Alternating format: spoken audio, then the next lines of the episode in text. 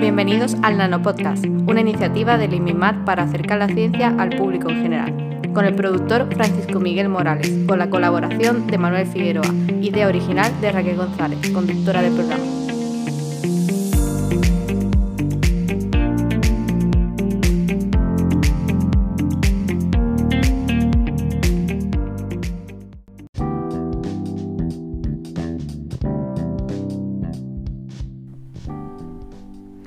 Buenos días y bienvenidos a otro episodio del Nano Podcast. Eh, en este episodio tenemos un invitado que nos va a hablar sobre sensores y biosensores. Él es doctor en ciencias químicas, es José María Palacio Santander. Y bueno, nos trae mm, varias cositas, entre ellos que es un grupo de investigación, para la gente que no lo sepa, y también los proyectos que tiene con los sensores y biosensores que nos va a explicar justo ahora. Bienvenido, José María. ¿Qué hay? Muchas gracias. Bueno, eh, José María, como he dicho, eres doctor en ciencias químicas. Eh, ¿Podrías contarnos cómo ha sido tu recorrido, ¿no? tu interés hasta llegar a este momento? Sí, por supuesto. Eh, bueno, yo empecé mis pinitos con la ciencia o mi interés por la ciencia comenzó cuando estudiaba el bachillerato, no el bachillerato actual, sino el bachillerato de hace pues prácticamente 40 años. Entonces allí teníamos dos cursos de eh, teníamos tres cursos de bachillerato y luego el COU que nos habilitaba para ir a la universidad. Entonces en segundo de bachillerato yo tuve un profesor que se llamaba Manolo y no recuerdo su nombre. Y la verdad es que este profesor pues nos supo inculcar bastante bien lo que es el interés y el amor por la ciencia. Él me daba la asignatura de física y química en segundo de bachillerato y además nos daba una asignatura de que era como una especie de enseñanza artístico técnico profesional la cual pues nosotros teníamos informática. Y allí fue cuando empecé a, tomar conciencia de, de, los primeros ordenadores, los primeros programas de, software.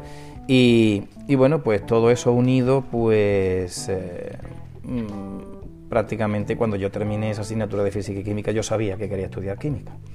Y eso fue lo que hice. Sea, que desde muy jovencito, porque esa edad tendrías más o menos 17 años, por ahí por ahí andaba. No, que va más joven. Más joven. Eh, ah, bueno, es que antes el bachillerato era anterior, ¿no? Efectivamente, no sería el equivalente al cuarto de la ESO de hoy en día. Entonces yo tendría pues unos 15, 16 años. Entonces ahí comenzó tu interés y ya después pues tiraste, digamos, a, a, estudios universitarios, ¿no? De esa rama. Efectivamente, empezó mi interés por la ciencia, sobre todo por la química, que me gustaba más que la física. Y bueno, como teníamos la en la Universidad de Cádiz estudiaba química y además no necesitaba una nota mm, determinada para poder acceder a esos estudios universitarios, pues eh, no tuve que esforzarme demasiado en la selectividad y, bueno, entré sin, sin, ningún tipo de problema, a pesar de que tenía calificación suficiente como para haber mm, cursado cualquier otro estudio de medicina, de fisioterapia o enfermería. Y bueno, una vez que ya terminaste tu formación, tus estudios, ¿cómo entraste en el mundo universitario y en el grupo de investigación del que ahora eres líder? Bueno, pues yo terminé en el 97, luego hice el servicio militar, dos meses después de acabar prácticamente, y al año siguiente pues intenté solicitar becas de investigación, que es prácticamente el modo de genérico, ¿no? que para entrar en, en el mundo de la investigación y poder hacer tu tesis doctoral. Y bueno, el primer año no la conseguí, pero el segundo sí conseguí eh, la beca, hice mi tesis en, los cuatro, en tres años, sí, en tres, cuatro años, con sus correspondientes estancias eh, predoctorales, con lo cual conseguí también que la tesis fuese o tuviese mención internacional. Y después de eso, pues durante esa etapa de doctorado ya entré en el grupo de investigación al cual pertenezco y que, pues debido a una serie de circunstancias, pues lidero actualmente, que es el grupo FQM 249 de la Junta de Andalucía y que se denomina Instrumentación y Ciencias Ambientales. Y, luego para, digamos, conseguir una posición permanente en el en el departamento de química analítica al que pertenezco y aquí en la universidad pues ya me costó un poquito más. Eh, yo en el 2003 al, terminé mi tesis doctoral y luego pues eh, unos años estuve fuera trabajando, haciendo diversos trabajos, sobre todo también dando clases en institutos, en educación secundaria obligatoria en institutos. Y no fue hasta el 2007 que conseguí una plaza de ayudante doctor y ya luego pues en 2010 me, eh, conseguí una plaza permanente que era de profesor contratado doctor. Finalmente en 2013 conseguí la acreditación a profesor titular de universidad y como consecuencia de la crisis pues se tuvo se dilató un poco ese ese ascenso hasta conseguir la titularidad en el año 2017. Veo que has tenido un largo recorrido, ¿no? que casi has tocado, digamos, todos los, estadios o los puestos que, hay hasta llegar hasta donde estás. efectivamente. Entonces, bueno, eso también supongo que te, habrá venido bien a nivel de experiencia, ¿no? porque conoces un poco el punto de vista de, cada lado. Y bueno, nos has hablado de grupo de investigación y también de departamento. Eh, ¿Nos podrías explicar así brevemente qué diferencia hay entre un departamento y un grupo de investigación? Bueno, un departamento... Mm, pues mm, generalmente es un conjunto de, profesores ¿no? de, eh, que dan clases en la universidad y que están dedicados fundamentalmente a una misma a una, misma rama, ¿no? por decirlo así de alguna manera. Por ejemplo, en química hay cuatro ramas grandes, ¿no? que son la química analítica, la química orgánica, la química física y la química inorgánica.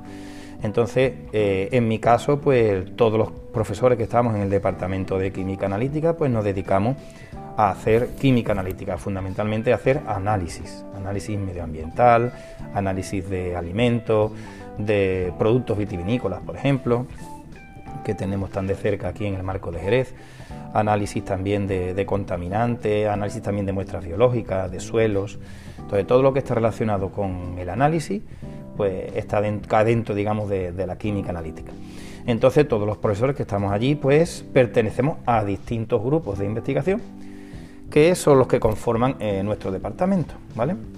Aunque eh, puede haber personas dentro de los grupos de investigación que no estén en el departamento. En mi departamento ahora mismo hay cinco grupos de investigación y bueno, pues yo pertenezco a uno de ellos, un grupo en realidad pequeñito, puesto que somos poquitos. Eh, yo soy el responsable del grupo y luego tengo también dos compañeras que son también profesoras titulares de universidad y luego hay algunos un investigador postdoc, postdoctoral, y, luego están también algunos, algunos investigadores en formación, doctoras, que están formándose para ser doctores. Y dentro del grupo de investigación, tú ahora tienes el, digamos, puesto la función de líder del grupo. Eh, ¿Qué experiencia o qué responsabilidad te da esa posición? Responsabilidad mucha, porque tienes que... La verdad es que eh, de, ser miembro del grupo a pasar a ser el líder de un grupo de investigación, la responsabilidad sobre todo a nivel de gestión, a nivel de organización de, las líneas de investigación, eh, liderar los proyectos de investigación que se solicitan, todo el tema burocrático relacionado con el proyecto. Eh, actualmente también participamos en algo, en la toma de decisiones, ¿no? en colaboración con el Vicerrectorado de Investigación, por ejemplo, para intentar organizar lo que es el plan propio, eh, aquellas convocatorias nuevas que se prevén que van a salir, o bien con fondos ya de la propia universidad o fondos europeos. O sea, en definitiva, mm, eh, es un poquito más laborioso el, trabajo, ¿no? además de todo el trabajo que tenemos en la docencia y en la investigación, si no queremos quedarnos atrás, pues el tema de la gestión también es, un, un punto más a, a, considerar y que obviamente pues complica un poco más el día a día y, el trabajo. O sea que digamos que la figura de, líder también tiene mucho de organizarnos, incluso un poco a nivel administrativo, porque para que la gente se haga, digamos, un esquema mental de cómo sería, digamos que el departamento sería general, como has dicho, dentro de él conviven grupos de investigación, diferentes grupos, que sus miembros pueden estar en el departamento y algunos no pertenecer a ellos, y dentro de esos grupos tenéis diferentes líneas de investigación, ¿no? Creo que has dicho, por si me equivoco y entonces tu figura entre esas cosas, eh, o sea, entre sus funciones, está de organizarnos y llevar un poco la gestión de todo eso. ¿no? Efectivamente, organizar. Aparte de la investigación y de, mm, participar en esas investigaciones. Toma de decisiones también, algunas veces, cuando competen a, como he, como he comentado antes, a la, a la, a la hora de solicitar algún proyecto, a la hora de fundamentalmente de intentar conseguir fondos, sobre todo eso, esa es la parte más, más engorrosa, digamos. Genial, pues muchas gracias por esta breve explicación que creo que ha quedado bastante claro para nuestros oyentes. A ti, Raquel. Y bueno, ahora vamos a meternos un, poco más, digamos, eh, en el asunto que nos trae aquí o, de tu investigación, del grupo de investigación al que pertenece. Que trabajáis con sensores y biosensores. Bueno, a lo mejor la gente puede tener una idea ¿no? de lo que es un sensor, a lo mejor porque tiene alguno en su casa, ¿no? Eh, el tipo de la luz, ¿no? Cuando se activa y eso, pero creo que dista un poco de lo que vosotros trabajáis. ¿Podrías explicarnos en qué consisten los sensores y biosensores? Sí, por supuesto. Ese ejemplo que acabas de poner de la luz es un sensor de tipo físico porque da respuesta a una, a una propiedad física, ¿no? Que sería pues eh, eh, que haya una mayor o menor intensidad de, radiación, en este caso de luz, que es la que tenemos en casa. Cuando nosotros hablamos de sensores y biosensores, fundamentalmente nos referimos a sensores de tipo químico. El ejemplo más común, todos tenemos algún familiar, un primo, una esposa, un marido, un hijo o alguien que eh, es diabético. Pues bien, el dispositivo que usan esas personas para medirse eh, la glucosa en sangre en, ese, en cada momento en que hagan ese, esa, esa punzo, esa, ese, esa, sí, ese punzamiento con, con la aguja, pues no es ni más ni menos que un biosensor. ¿vale? Entonces un biosensor es un dispositivo, generalmente eh, es pequeño, ¿vale? Y eh, ese dispositivo pues lo que hace es medir o cuantificar la cantidad de una sustancia. Entonces, en este caso, con el ejemplo del biosensor de glucosa, el glucómetro, no es ni más ni menos que un biosensor que lo que hace es medir la cantidad de glucosa. Y ese biosensor pues, tiene dos partes, dos partes bien diferenciadas y muy sencillas. Una parte que se le llama la parte sensora, que, mm, es la tira reactiva. Muchas veces se introduce una tira en el, en el, glucómetro, ¿no? o sea, mojamos primero la tira con nuestra sangre y luego la introducimos en el glucómetro para que nos dé la medida. Pues bien, esa, tira reactiva está impregnada de una serie de sustancias, entre ellas una enzima, que es una proteína que reacciona con la glucosa. Entonces, cuando nosotros ponemos en contacto nuestra sangre con esa tira reactiva, se produce una reacción química de eh, la enzima con la glucosa, ¿vale? Y eh, en función de la cantidad de glucosa, cuando metamos nosotros la cinta reactiva en el glucómetro, en el aparatito que nos da la medida de la glucosa, lo que estamos haciendo es traducir la información química a una información que, sea más fácilmente eh, eh, interpretable. Entonces, en este caso, el glucómetro haría las veces de transductor, que es la segunda parte eh, del, biosensor. Entonces, resumiendo, la parte sensora, que sería la tira reactiva, y la parte transductora, que es el aparatito, el glucómetro, que lo que nos hace es traducir la información química que hay en nuestra sangre relativa a la glucosa en un valor que nos dice si tenemos que tomar eh, más azúcar porque tengamos la glucosa baja o tenemos, que, eh, o tenemos la glucosa alta. Entonces ese sería el ejemplo más típico, el más común, el que tenemos más a mano relacionado con los biosensores. Y esto pues se puede aplicar a multitud de aplicaciones, en el campo agroalimentario, en el campo del medio ambiente y también, eh, como el caso de la glucosa, pues en el campo de la biomedicina. Vaya, o sea que al final tenemos biosensores más cerca de lo que nosotros podemos pensar, ¿no? Como el ejemplo que has puesto, ¿no? en este caso las personas diabéticas que lo usan prácticamente a diario, incluso varias veces al día, dependiendo de los casos. Y también has hablado de las aplicaciones al vino, ¿no? Me has comentado que también es aquí muy importante en la provincia de Cádiz, sobre todo en el marco de Jerez, como has destacado. Pero mm, me ha dicho un pajarito que tenéis un proyecto entre manos con el hospital de aquí de Puerto Real eh, y trata el tema de, los biosensores, ¿no? concretamente con niños, vamos a decir recién nacidos o que están a punto de nacer. ¿Podrías explicarnos en qué consiste este proyecto? Sí, claro, por supuesto. Este proyecto nació hace un par de años, a finales de, 2019, eh, y el jefe de la unidad de obstetricia y ginecología del Hospital Universitario de Puerto Real contactó con nosotros a través del Instituto de Investigación e, e Innovación Biomédica de, Cádiz, el INIBICA, y entonces eh, tuvimos una reunión previa y este, este médico, este, este obstetra o ginecólogo, pues eh, lo que tenía una idea, que era el de diseñar un biosensor que se le pudiera acoplar a los niños que están a punto de nacer y eh, con idea de monitorizar, vigilar las constantes de esos, de esos niños, pero sobre todo que midiera el pH y el lactato. ¿Qué importancia tienen este valor de pH y de lactato? pues estos dos parámetros, digamos, son indicadores o nos pueden dar una idea de si el niño, en este caso el, feto, porque aún no ha nacido, pues eh, está sufriendo eh, mientras eh, se está produciendo el proceso del parto y puede incluso, ese sufrimiento puede conducirle incluso a, la, muerte, si no se actúa rápidamente. Entonces, eh, esta idea fundamental, pues, era el, el núcleo del proyecto, solicitamos el proyecto y nos dieron no uno, sino dos proyectos relacionados con este asunto, que es lo que estamos trabajando actualmente.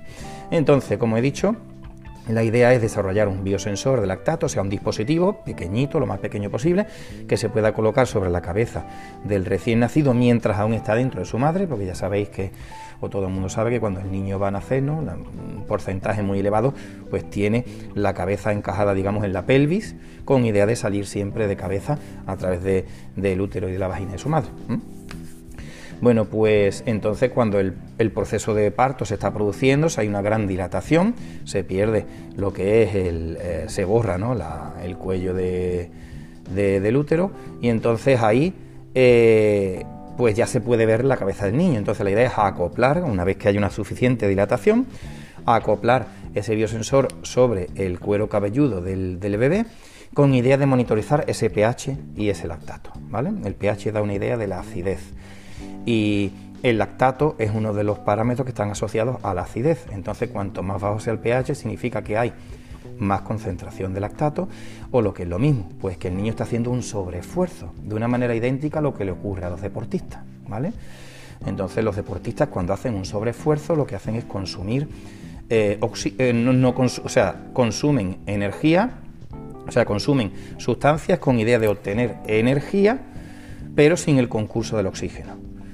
Entonces en este caso el niño cuando generalmente el consumo de glucosa implica gasto de oxígeno, pero el consumo de otro tipo de sustancias implica pues unas condiciones anaeróbicas o, que no requieran de oxígeno. Entonces, eso, probó, eso ese, ese, aumento de lactato significa que se está haciendo un sobreesfuerzo y que el niño está consumiendo o ha consumido la mayor parte del oxígeno que tiene y puede asfixiarse. ¿De acuerdo? Bien, pues la idea es colocar ese biosensor y eh, bueno, pues a nosotros en el, grupo de investigación nuestro, pues nos toca eh, el desarrollo de, ese biosensor. ¿Por qué un biosensor? ¿Por qué no otro tipo de, instrumentación? Bueno, pues porque actualmente eh, el modo que tienen los, ginecólogos y los obstetras de determinar si ese niño está sufriendo o no es mediante un registro cardiotocográfico, ¿vale? todo el mundo ha escuchado alguna vez, voy a hacer un registro, estoy en la semana 40, voy a hacer un registro, en la 32, otro registro. Entonces lo que hacen es ponernos, le ponen a la mujer una banda sobre la barriga y con esa, en esa banda pues hay una serie de, sensores que lo que hacen es determinar el, ritmo cardíaco, las pulsaciones, etcétera, de, la madre y del niño. Entonces, en función de la onda que da ese registro cardiotográfico, los médicos pueden saber si el niño puede estar sufriendo algún episodio de asfixia durante el parto y por lo tanto inmediatamente toman cartas en el asunto y hacen necesaria a la madre y lo sacan por la vía rápida. Pero claro, el problema es que por un lado el proceso de cesárea es más costoso y la, mujer y el niño tienen que quedarse más tiempo en el hospital y la recuperación también para la madre es más lenta. Entonces, eh, eso por un lado. Y por otra parte, el registro cardiotográfico pues tiene una, fiabilidad del 50%, es decir, el 50% de las veces se equivoca y el 50% de las veces pues acierta. Entonces, como lanzar una moneda al aire. Entonces, está claro que no es una herramienta demasiado precisa, de la que se pueda fiar mucho los médicos, pero se sigue utilizando porque es lo que tienen. Entonces, eh, cuando hay dudas, cuando hay dudas, ¿qué es lo que hacen? Pues lo que hacen es recurren a otra vía que es un poquito más invasiva. Esa vía más invasiva consiste en eh, introducir un instrumento en el interior de la madre y le hacen una rajita, un pequeño corte en, el cuero cabelludo al bebé con idea de tomar una muestra de sangre y luego analizar esa muestra de sangre para ver el pH y el lactato en un, analizador.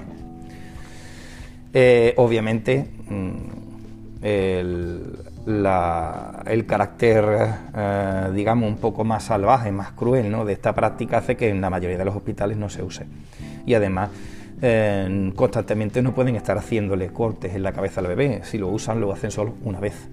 Y claro, que tú tengas unos parámetros analíticos de una toma de muestra que has hecho una vez eh, con unos valores determinados, eso no implica que durante, que dentro de una hora o dentro de media hora o en media hora más tarde no hayan cambiado.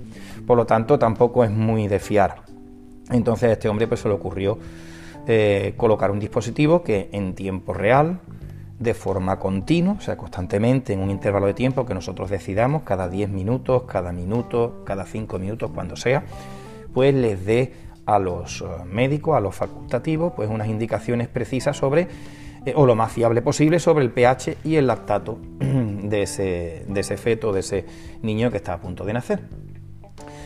Y bueno, en realidad en eso estamos. ahora mismo estamos construyendo el biosensor, eh, lo tenemos ya funcionando, pero tenemos que hacer, primero tenemos que probarlo en, muestras reales de, mujeres embarazadas, de, suero, de sangre, y, luego tendremos que pasar al ensayo en, primero en adultos sanos y por último, pues como ya tenemos todos los permisos y demás, pues por último sería probarlo directamente en los niños, ya con obviamente todo esto auspiciado y acompañados por la opinión de los médicos, pues que son los, digamos los que en, la parte final del proyecto van a tener algo que decir en relación a este, a este asunto digamos que está en vías de desarrollo. ¿Desde cuándo lleváis con este proyecto? Está en vías de desarrollo, bueno, llevamos pues el año pasado 2021 completo, con los problemillas que tuvimos con el tema del COVID, ¿no?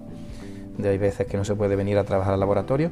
El 2020 tuvimos también algo, pero 2020 fue apenas, porque por razones obvias.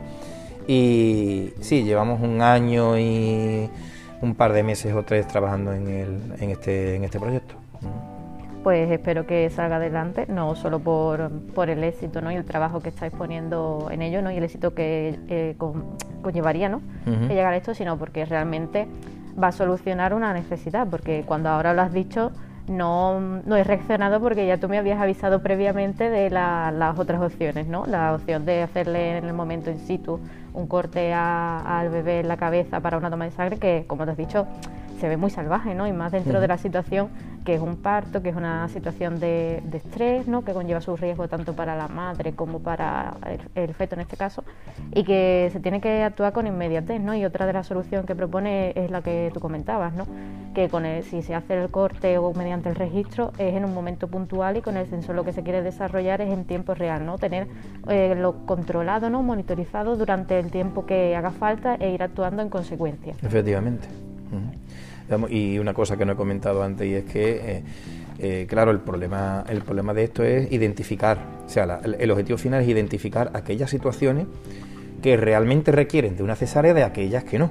Claro. Eh, con, un, con un buen dispositivo, un buen biosensor en este caso, que nos dé una, una buena exactitud, una buena precisión, en definitiva, unos buenos valores para monitorizar a, esos niños que están a punto de nacer, pues se podría producir un ahorro bastante grande eh, en la sanidad pública.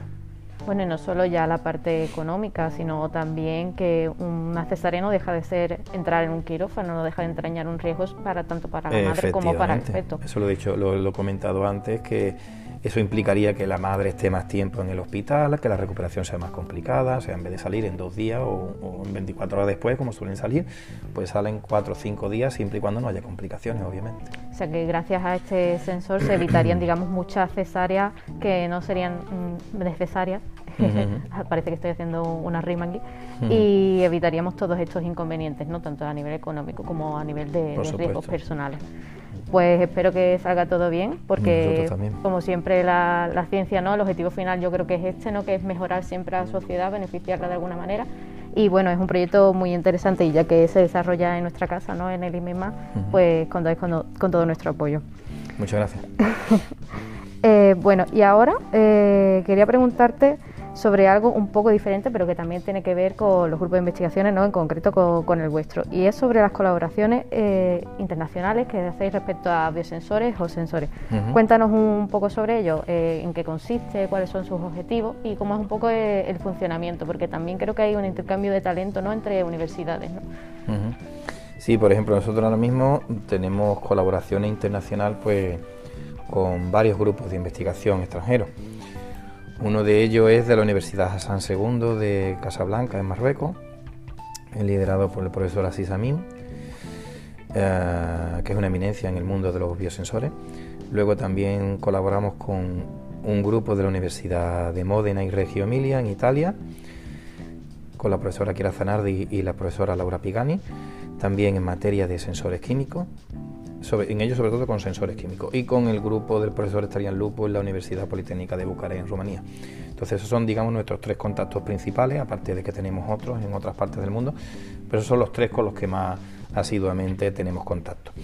Y eh, pues nosotros lo que hacemos fundamentalmente trabajamos en modo estancias, estancias en el extranjero, de estudiantes de doctorado nuestros que los enviamos hacia allá, hacia esos países, o estudiantes de doctorado de esos grupos de investigación que vienen aquí a hacer una estancia con nosotros. Generalmente planificamos una investigación, tenemos líneas en común de investigación, planificamos una investigación, la persona viene o va a donde sea, realiza su trabajo y luego a partir de ahí pues intentamos eh, hacer publicaciones o, como por ejemplo ahora mismo que está abierta la convocatoria de, de Proyectos PAI de la Junta de Andalucía, pues queremos pedir el concurso dentro del grupo de, del, equipo de, del equipo de investigación del proyecto, queremos pedir el concurso del profesor Asís Amin y de la profesora Kira Zanardi para que participen directamente como investigadores en nuestro proyecto. ¿no? Queremos ahora, mm, tenemos pensado, ah, digamos, construir un sistema multisensor, en vez de que esté formado por un solo sensor, sino un conjunto de cinco sensores que funcionen a la vez y midan cinco cosas diferentes, ¿vale?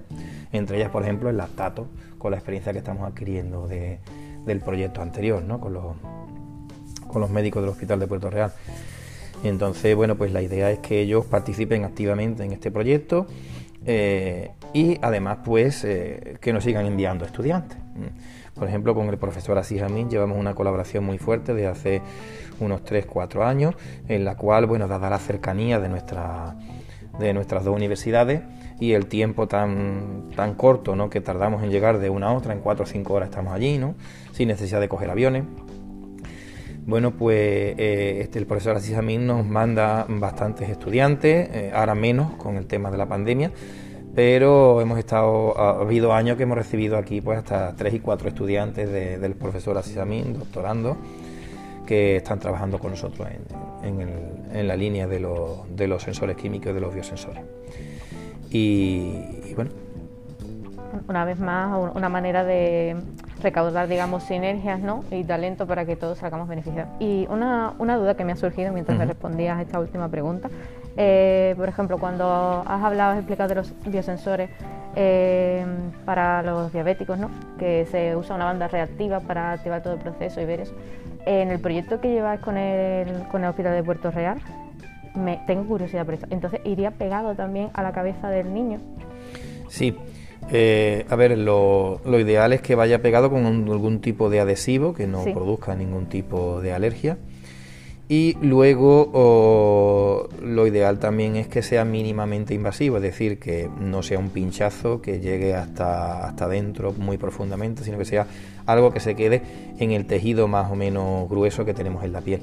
Entonces ahí apenas llega, hay terminaciones nerviosas, pero hay líquido debajo y en ese líquido donde pretendemos nosotros, donde pretendemos nosotros hacer esa determinación, lo que se llama el líquido intersticial. O sea, creo que hay algo ¿no? relacionado con la diabetes que también las personas diabéticas la llevan puesta todo el día, ¿no? En el brazo, lo he visto. Algo parecido a eso. Sería. sería algo parecido a eso, o al parche que llevan los deportistas para medir su su consumo de oxígeno, o sea, su rendimiento anaeróbico en este caso, o lo que es lo mismo, la aparición de lactato, la bajada de pH. Eh, sí, están todos relacionados. Vale, genial. Pues creo que esta aclaración era necesaria porque digo, bueno, a lo mejor de que nos esté escuchando dice, bueno, pero al final, ¿qué es lo que van a hacer con ese chiquillo en la cabeza? ¿Qué es lo que le van a colocar? Claro, de hecho, eso tiene que estar miniaturizado también, ser lo más pequeño posible, porque el hueco con el que se trabaja es muy pequeño. Entonces, pues, eh, lo ideal para ello tenemos estamos en contacto con una empresa eh, y esa empresa es la que se dedica a la que se va a dedicar a la parte electrónica y de transmisión de, de, la información, para que sea en tiempo real, que, pueda, que el propio médico pueda verlo en un iPad, en una tablet, incluso en su propio móvil. Y, y, bueno, claro, luego habrá que eso miniaturizarlo lo, lo, más posible, con idea de que como mucho tenga un, centímetro, centímetro y medio de, diámetro. Claro que tiene que ser lo más eficiente posible a nivel físico, ¿no? Respecto al tamaño y también la transmisión de, la información. La información. A nivel, o sea, a tiempo real. Pues mm, me da mucha pena terminar podcast porque creo que, es un tema muy interesante, sobre todo este proyecto, ¿no? y queda algunas preguntas en el aire, pero bueno, ya a medida que lo vayas desarrollando puedes venir otra vez si te apetece. Hacer una segunda parte. Hacer una segunda parte y explicarnos, explicarnos cómo va el proceso. Además, si tuviéramos buenos resultados, además, IP del proyecto le encantaría, o sea que además incluso él podía participar también, si, si fuese conveniente. Ah, sí, claro, genial. El Nanopoca está abierto a todo aquel que quiera participar. pues nada, solamente agradecerte haber aceptado nuestra invitación y haber compartido toda esta información con nosotros y nuestros oyentes. Muchas gracias a vosotros por la invitación. De nada, a ti. Hasta luego, José María. Hasta ahora.